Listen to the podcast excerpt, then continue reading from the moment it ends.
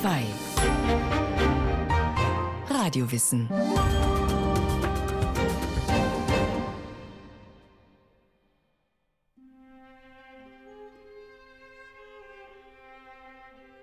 Sein.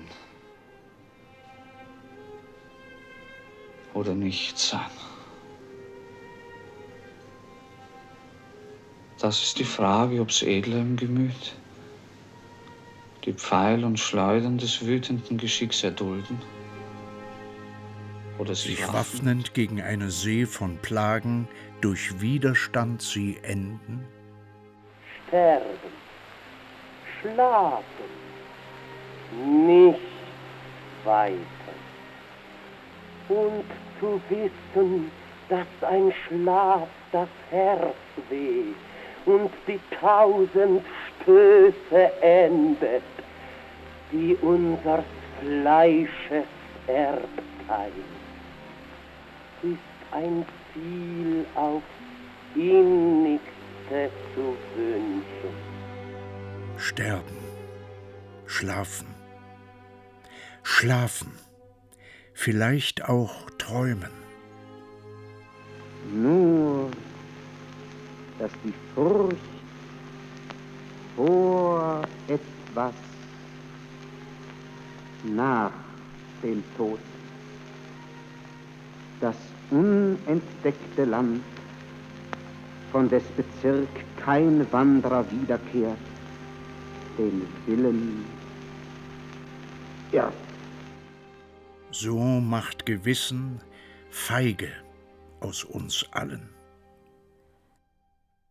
Sein oder nicht sein, rezitiert von Oskar Werner, Alexander Moissi, Gustav Grundkens und Oliver Nägele.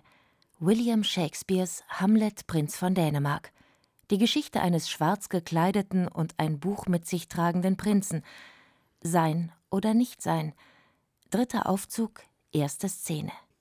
Der berühmteste Monolog der Theatergeschichte. Das ist das Schöne beim Hamlet-Spielen, dass die großen Fragen der Menschheit, sein oder nicht sein, oder dass die natürlich auch einen selber betreffen dass man sich die Fragen ja auch stellt. Shinja Lacher, Schauspieler, war langjähriges Ensemblemitglied des Münchner Residenztheaters.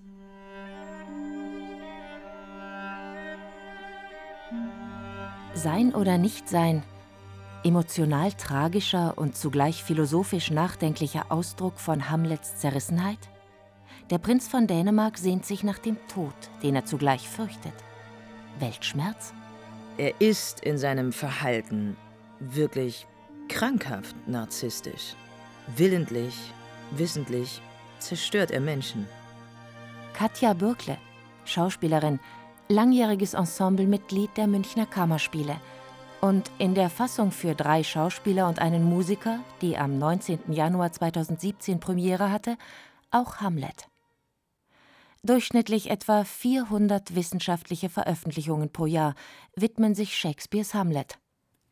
Ich bin mir sicher, würde mir gesagt, dass mein engster Freund im Sterben läge und dass sein Leben gerettet werden kann, indem ihm erlaubt wird, seine Hamlet-Theorie darzulegen, würde ich sofort sagen: Lasst ihn sterben, lasst ihn sterben, lasst ihn sterben.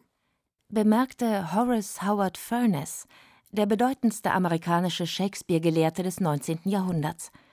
Hamlet ist eine Staatsaffäre, eine Familienintrige und eine Liebestragödie. Man hat Shakespeares Stück politisch, genderbezogen oder mit Blick auf die personale Identität des Titelhelden inszeniert. Die Tragödie wurde verfilmt, vertont, veropert. Ich sag mal so, dass Hamlet tatsächlich nach der Bibel das irgendwie zweithäufigst zitierteste Stück oder, oder Text ist, zumindest in unserem kulturellen Gedächtnis. Es heißt, Hamlet biete unbegrenzte Möglichkeiten für den Darsteller seit Generationen. Ich habe ihn einmal gespielt, ich würde ihn aber nochmal spielen wollen, weil du ja nie fertig wirst mit dieser Figur. In fünf Jahren wirst du einen anderen Hamlet spielen als vor fünf Jahren. Hamlet, eine Bühnenfigur, die wie keine andere mit großen Monologen ihr Innerstes preisgibt? Der Prinz von Dänemark ein Intellektueller? Ein weltfremder Träumer? Ein Zweifler? Da muss mehr kommen. Natürlich ist der Grübler, der ist fanatisch, der ist verliebt, der ist rachsüchtig, dann ist er wieder ängstlich, der sieht den Geist des Ängstlich. Es sind ja tausende Facetten innerhalb einer Figur. Deswegen kann man nicht sagen, das ist der Grübelnde, das ist ja langweilig. Das ist vielleicht so ein Grundtenor einer Figur. Die Figur auf der Bühne ist ja auch nichts anderes. Soll ja keine Kunstfigur sein. Dass man Emotionen bei den Zuschauern erzeugt, muss man ja halt was Menschliches auf die Bühne zaubern. Den Siegeszug Hamlets und Shakespeares auf den deutschen Bühnen läutete die Übersetzung von August Wilhelm Schlegel und Ludwig Tieck ein. 1833 hatten sie schließlich sämtliche Shakespeare-Dramen ins Deutsche übertragen. Seitdem sind Zitate aus Hamlet zu Redewendungen unserer Alltagssprache geworden. Bereit sein ist alles. Es ist was faul im Staate Dänemark. Ist dies schon Tollheit, hat es doch Methode. Nur reden will ich Dolche keine brauchen. Es gibt mehr Dinge im Himmel und auf Erden, als eure Schulweisheit sich träumt. Sein oder nicht sein, das ist hier die Frage. Ihr werdet nimmer seinesgleichen sehen. Kürze ist des Witzes Seele. Der Rest ist Schweigen. Und geschwiegen wird. Andächtig den größten Schauspielern lauschend, vom Bürgertum des 19. Jahrhunderts bis zum Abo-Publikum von heute. Mit der Bühnenrealität der Shakespeare-Zeit hat das freilich wenig zu tun. Damals ist der Rest gewiss nicht Schweigen. Die Zuschauer äußern ihr Missfallen, rufen dazwischen. Oder schmeißen was. Schmeißen faules Obst, wenn es nicht gefällt. Die Leute, man hat die Leute auch ein bisschen zu entertainen. Was nützt es, einen Hamlet auf der Bühne zu sehen oder generell eine Figur auf der Bühne zu sehen, der man zwei Stunden lang beim inneren Grübeln zugucken kann? Die Shakespeare-Zeit, die Epoche der Renaissance, in England geprägt von Queen Elizabeth I. aus dem Hause Tudor, ein goldenes Zeitalter. Drei Jahrzehnte hatten Bürgerkriege, die sogenannten Rosenkriege, die Insel verwüstet. Benannt sind sie nach den Emblemen der Häuser Lancaster und York, der roten und der weißen Rose. Erst mit der Herrschaft der Tudors ab dem Jahr 1485 kehrte wieder Frieden ein. Die Rosenkriege lieferten den Stoff für Shakespeares große Historienzyklen. Der Frieden war die Voraussetzung für die Blüte der elisabethanischen Kultur. Von der Mitte des 16. Jahrhunderts bis zur Mitte des 17. Jahrhunderts wurden in England über 3000 Theaterstücke verfasst. Parallel dazu entwickelten sich die Grundlagen des Theaterwesens, richtungsweisend für ganz Europa. Ab dem Ende des 16. Jahrhunderts werden feste Theaterhäuser gebaut, die die Entwicklung eines kommerziellen Berufstheaterwesens begünstigen.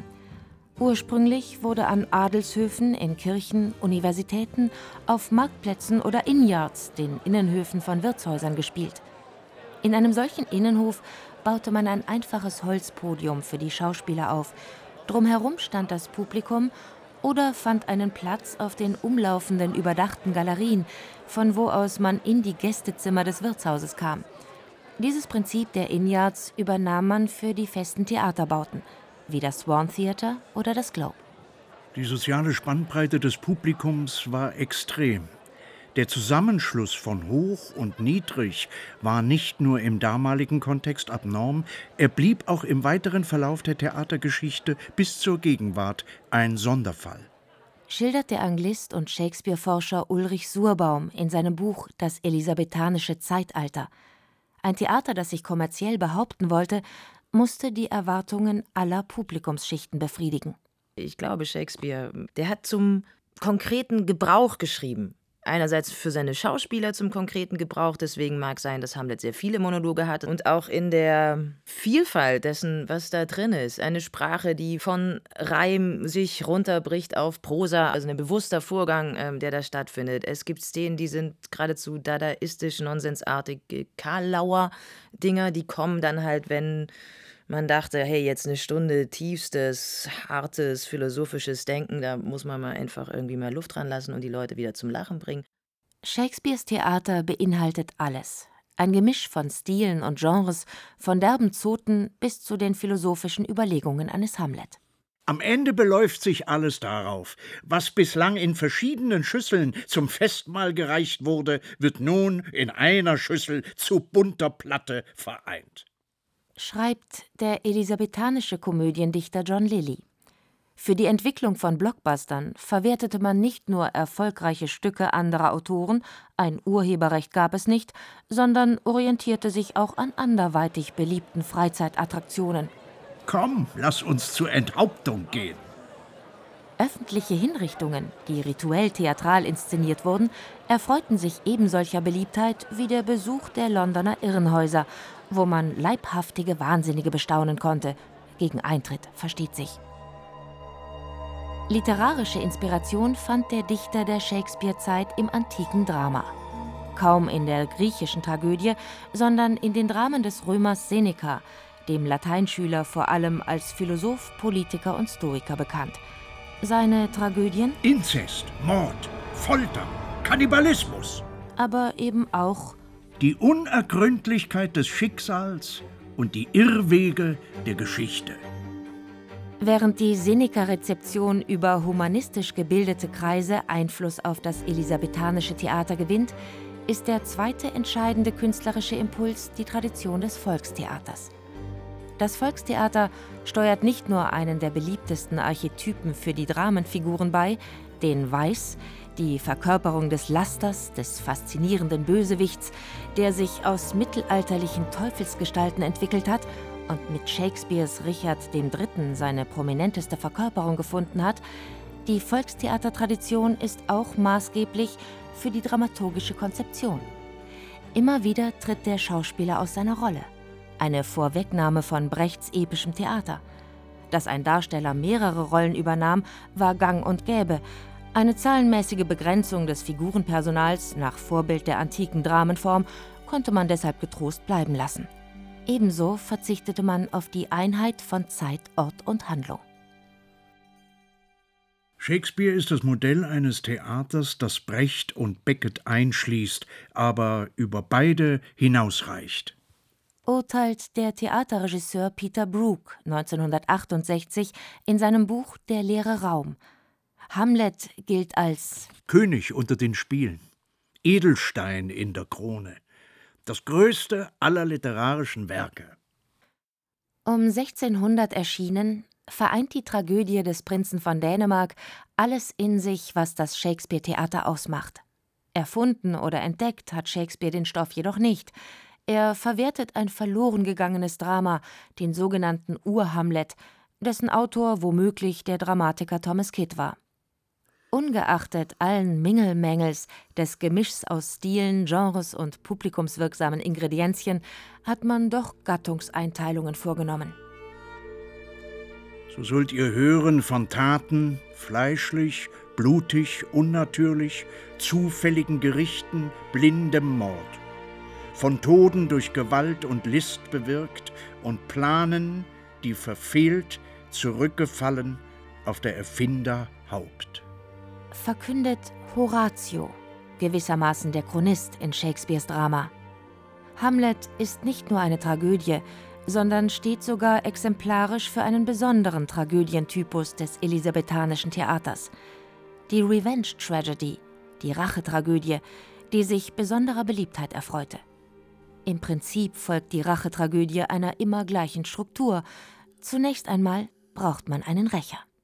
Denn ein Mord ist geschehen, heimtückisch, so dass es keine ausreichenden Beweise gibt, um den Mörder vor Gericht zu stellen. Für den Rächer wird die Rache zu einem schicksalhaften Auftrag. Katja Bürkle? Ausgangssituation ist eigentlich die: Hamlets Vater, der amtierende König, der wird umgebracht von seinem Bruder. Und Hamlet, der ist total sauer und will Rache für seinen umgebrachten Vater. Agiert aber finde ich, also total unter diesen wirklich erzkonservativen Prinzipien von Auge um Auge, Zahn um Zahn, Blutrache, Vaterland, ähm, Ehre. Also ich finde ihn einen sehr unangenehmen Gesellen. So, also er schwört Rache, er äh, nimmt seinen besten Freund und Vertrauten Horatio mit ins Boot, damit er da nicht alleine durchstiefeln muss. Im Stück begegnet er dem Geist seines Vaters, vielleicht imaginiert er den aber auch nur den Geist seines Vaters, um sich selber irgendwie diesen Racheauftrag zu geben. Der Racheauftrag treibt den Rächer in einen immer wahnhafteren Zustand. Das Spannungsfeld von Gesetz und Moral einerseits, der schicksalshafte Auftrag andererseits. Der Druck auf Hamlets geistig-seelische Verfassung wird immer stärker. Hamlets Sinieren, sein Zaudern, ist ein typisches Element der Revenge Tragedy.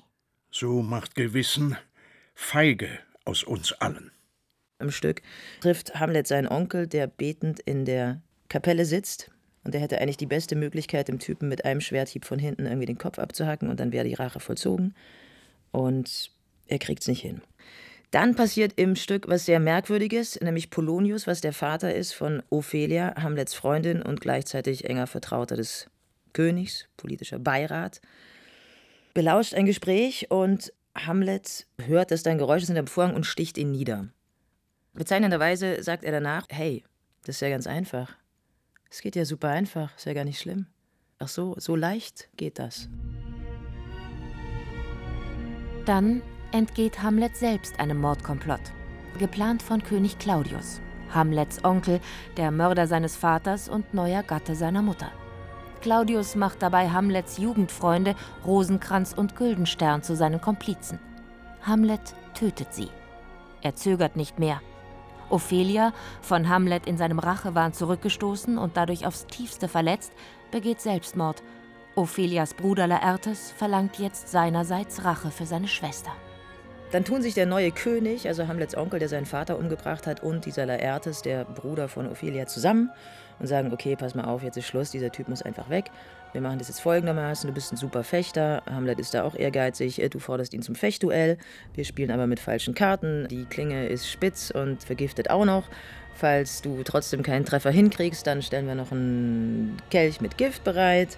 Und solltest du ihn nicht treffen, dann werden wir ihm, wenn er durstig ist, da was zu trinken geben und der Typ wird auf jeden Fall draufgehen. Laertes stirbt im Duell, verwundet jedoch Hamlet mit der vergifteten Klinge. Hamlets Mutter trinkt aus dem Giftbecher.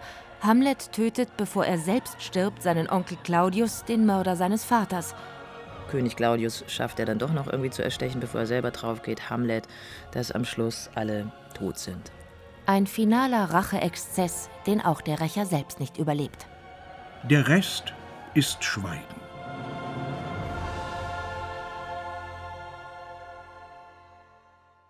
Nicht ganz.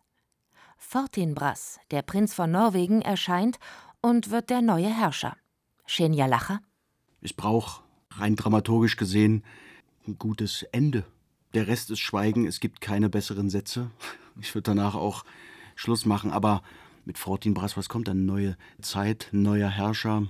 Für mich ist das jetzt nur so ein Anhang daran. Ich habe das auch, ehrlich gesagt, aus meiner Warte nicht so mehr mitgekriegt, weil ich da schon tot war. Dass der Rächer sterben muss, liegt dabei nicht in der Struktur der Tragödie begründet, sondern es hat auch mit der historischen Situation der Tudor-Monarchie zu tun. Der Staat pochte nach der Bürgerkriegsepoche ganz besonders auf sein Gewaltmonopol, und das war gar nicht so einfach denn der Adel war es gewohnt, seine Konflikte in Duellen und Fehden auszutragen, und auch im gewöhnlichen Volk war Blutrache gang und gäbe. Der Glaube an eine unabänderliche Ordnung des Universums, in dessen Mittelpunkt der Mensch steht, prägte das Weltbild des elisabethanischen Zeitalters. Der Verstoß gegen diese Ordnung gilt als die Wurzel allen Übels. Nach dem Tod der Ordnungsgarantin Königin Elisabeth I. wird die Stimmung melancholischer und pessimistischer. Ist der Mensch wirklich der Gestalter seines Schicksals oder nur ein Staubkorn, das höheren Mächten ausgesetzt ist? Leidend am unauflösbaren Widerspruch zwischen Endlichkeit und Ewigkeit? Der Traum der Renaissance, dass sich der Mensch zur Krone der Schöpfung bilden könne, ist hier endgültig zerstört. Haben sich seit Shakespeare deshalb Generationen mit Hamlet beschäftigt?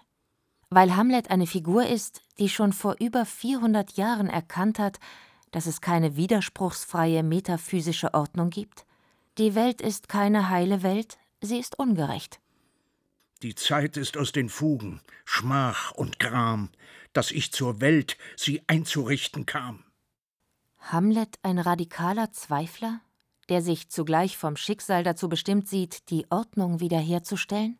Es gibt ein paar Untersuchungen über die äh, Psyche eines jetzt weniger Attentäters als Amokläufers eigentlich, ja? Und das sind so vier Phasen, die da zu beschreiben sind. Und das ist bei Hamlet eigentlich total da. Also erst der Rückzug, Kontaktabbruch, man spricht mit keinem mehr, egal ob es Familie ist oder weiter entferntes Außen. Man kapselt sich ab. Dann irgendeine Art von Selbstauftrag, wo man sich selbst als Auserwählten irgendwie stilisiert. Das sind ja keine ausgebildeten Kämpfer oder sowas, ja. Nur wenn dann sozusagen der Schritt stattfindet in die Aktion rein, dann ist das wohl wie so ein Tunnel, wo auch die Wahrnehmung absolut hoch ist und die es dann möglich macht plötzlich, dass irgendein 17-Jähriger plötzlich mit einer Waffe präziseste Kopfschüsse abfeuern kann auf Menschen, ohne dass der jetzt irgendeine Art Kampfausbildung hat. So passiert das bei Hamlet ja auch. Hamlet ist die Krise des europäischen Geistes. Schrieb man. Wir selbst sind Hamlet. Hamlet ist die Menschheit. Wie kann es eigentlich sein, dass Hamlet sozusagen als das Menschheitsdrama oder so äh, gilt? Weil Hamlet ist einfach nur die Geschichte eines weißen heterosexuellen Mannes. Also die Hälfte der Menschheit ist damit sowieso schon mal außen vor. Das finde ich auch wichtig, dass man nicht immer so sagt, ach, Hamlet ist das, äh, unser Drama. Nee, ist überhaupt nicht mein Drama. Hat mit mir nada, nada, nada, gar nichts zu tun. Der Shakespeare ist wirklich ein Blockbuster. Nach wie vor. Deswegen wird er auch immer noch gespielt. Weil der alles drin hat in seinen Stücken. Alles. Der hat die großen Dramen drin, der hat Verrat drin, der hat die Liebe drin, der hat die kleinen Clowns drin. Immer. Hamlet gibt es so, aber vielleicht sind wir an einem Punkt angekommen, wo das gut wäre, dieses Ding zuzuklappen und auch eine Weile zugeklappt zu lassen und schön ins Bücherregal stellen. Aber wir sollten vielleicht andere Geschichten erzählen. Welch ein verletzter Name, Freund. Bleibt alles so verhüllt, wird nach mir leben. Wenn du mich je in deinem Herzen trugst, verbanne noch dich von der Seligkeit und Atem in dieser herben Welt mit Müh, um mein Geschick zu melden.